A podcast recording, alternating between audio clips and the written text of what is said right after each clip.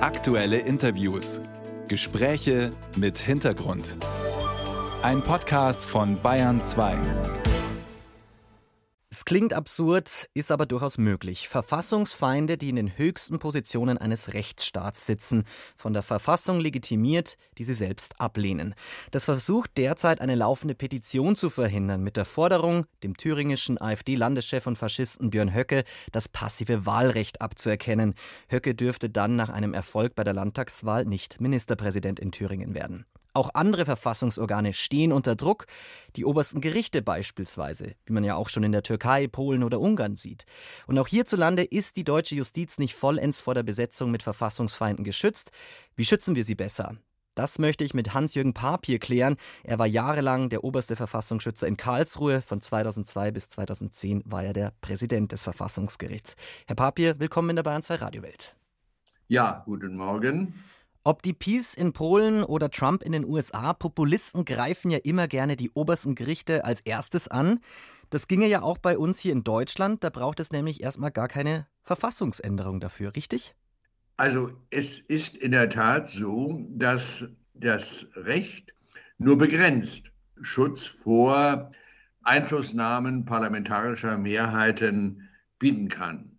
Aber man muss natürlich sehen, einmal ist in persönlicher Hinsicht Voraussetzung einer Berufung in das Richteramt, dass der Betreffende oder die Betreffende für die freiheitlich-demokratische Grundordnung eintritt. Das ist zwingende Ernennungsvoraussetzung.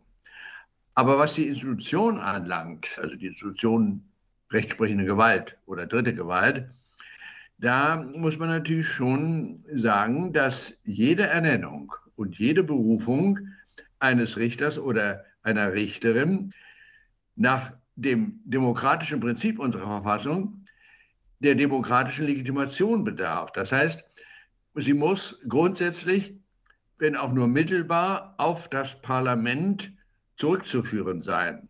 Und deshalb sieht die Verfassung zum Beispiel, also das Grundgesetz für die Bundesrichter vor, dass über deren Berufung der zuständige Bundesminister zusammen mit einem Richterwahlausschuss entscheiden. Dieser Richterwahlausschuss besteht aus den 16 zuständigen Landesministern und einer gleich hohen Zahl von Mitgliedern, die vom Bundestag gewählt werden.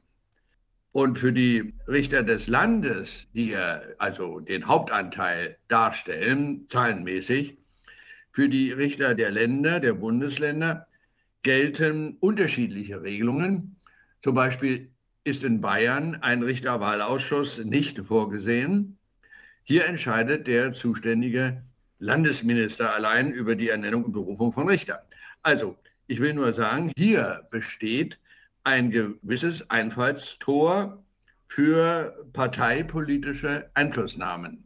Wie groß kann ähm, denn dieser Einfluss sein, Herr Papier? Also sind die Gerichte in Deutschland denn selbst ausreichend vor Verfassungsfeinden geschützt? Also es gelten ja diese demokratiestaatlichen Regeln, die eben eine gewisse Schwachstelle darstellen.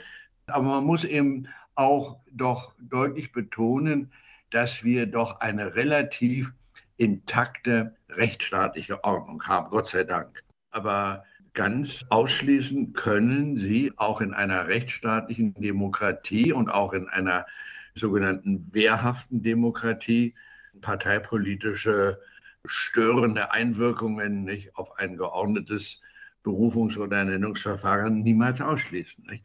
Was ich immer wieder raushöre, ist es, dass es doch eine Lücke gibt, wo man sozusagen, wenn es in den Parlamenten ausreichend Mehrheiten gäbe für radikalisierte Parteien beispielsweise, dass sozusagen Einflussnahme möglich ist. Wie müsste denn das Grundgesetz geändert werden oder welche Instrumentarien bräuchte es denn von juristischer Seite aus, um so eine Entmachtung des Verfassungsgerichts jetzt beispielsweise unmöglich zu machen?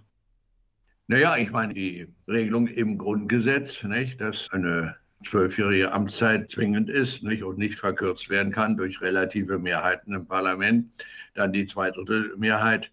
Ich kann mir eigentlich eine stärkere Unabhängigkeit des Gerichts verbürgende Regelungen kaum vorstellen. Aber wie gesagt, die Schwachstellen sind unverkennbar, aber die gründen im Grunde auf dem Gedanken des demokratischen Prinzips. Und es muss also immer wieder auch von der Zivilgesellschaft von den Medien, müssen eben die Grundsätze einer rechtsstaatlichen, fairen Demokratie auch eingefordert werden. Nicht? Und das ist nichts Selbstverständliches. Und wenn also die rechtsstaatlichen Kautelen stimmen, dann bin ich gar nicht so pessimistisch eingestellt. Da habe ich also gewisse Hoffnungen, nicht, dass wir auch mit potenziellen Gefährdungen mhm. fertig werden. Also nun haben wir ja sozusagen neue Player im Spiel, im Anführungsstrich mit der erstarkten und auch radikalisierten AfD. Jetzt ist ein Parteiverbot immer wieder diskutiert worden, gerade jetzt auch wieder. Das Parteiverbot ist das schärfste Schwert, das die Verfassung vorsieht, um gegen ihre eigenen Feinde vorzugehen. Und wie sehen Sie es denn, Herr Papier? Sie waren lange Zeit Vorsitzender Präsident des Bundesverfassungsgerichts. Wie stehen Sie zu einem AfD-Verbotsverfahren? Also ich sehe den Erfolg eher skeptisch. Wobei ich natürlich sagen muss, dass mein Informationsstand über die wahren Ziele und das Verhalten der Parteimitglieder, über den auch der normale Zeitungsleser oder Radiohörer verfügt. Ja. Hier müssen natürlich die zuständigen Behörden hinreichendes Informationsmaterial haben, um den Nachweis zu führen, dass diese Partei gegen die freiheitlich oder gegen rechtsstaatlich demokratische Grundprinzipien verstößt. Diese Nachweise müssten geführt werden. Und wenn das misslingt, dann ist das für die Akzeptanz der demokratischen Ordnung in der Bevölkerung eher misslich. Mhm. Und, aber es ist natürlich in der Tat so, dass die von Ihnen angesprochenen Gefährdungen nur sagen wir mal, ausgeschlossen werden kann, wenn die betreffenden Parteien von dem Bundesverfassungsgericht für verfassungswidrig erklärt sind. Nicht? Denn dann sind sie verboten, dann sind sie aufzulösen und dann verlieren die Mandatsträger ihr Mandat. Nicht? Das ist die im Grundgesetz vorgesehene, mit dem Begriff der wehrhaften Demokratie umschriebene Voraussetzung, um solche Gefährdungen, auch der dritten Gewalt, von vornherein und definitiv auszuschließen. Das sagt der frühere Präsident des Bundesverfassungsgerichts, Hans-Jürgen Papier, zur Frage, ob unsere Gerichte auch ausreichend vor Verfassungsfeinden geschützt werden. Er meint, er ist zuversichtlich, dass das Bundesverfassungsgericht da eben genügend geschützt ist, plädiert aber gleichzeitig für eine Zweidrittelmehrheit bei der Wahl von neuen Bundesrichtern. Vielen herzlichen Dank, Herr Papier. Bitte schön.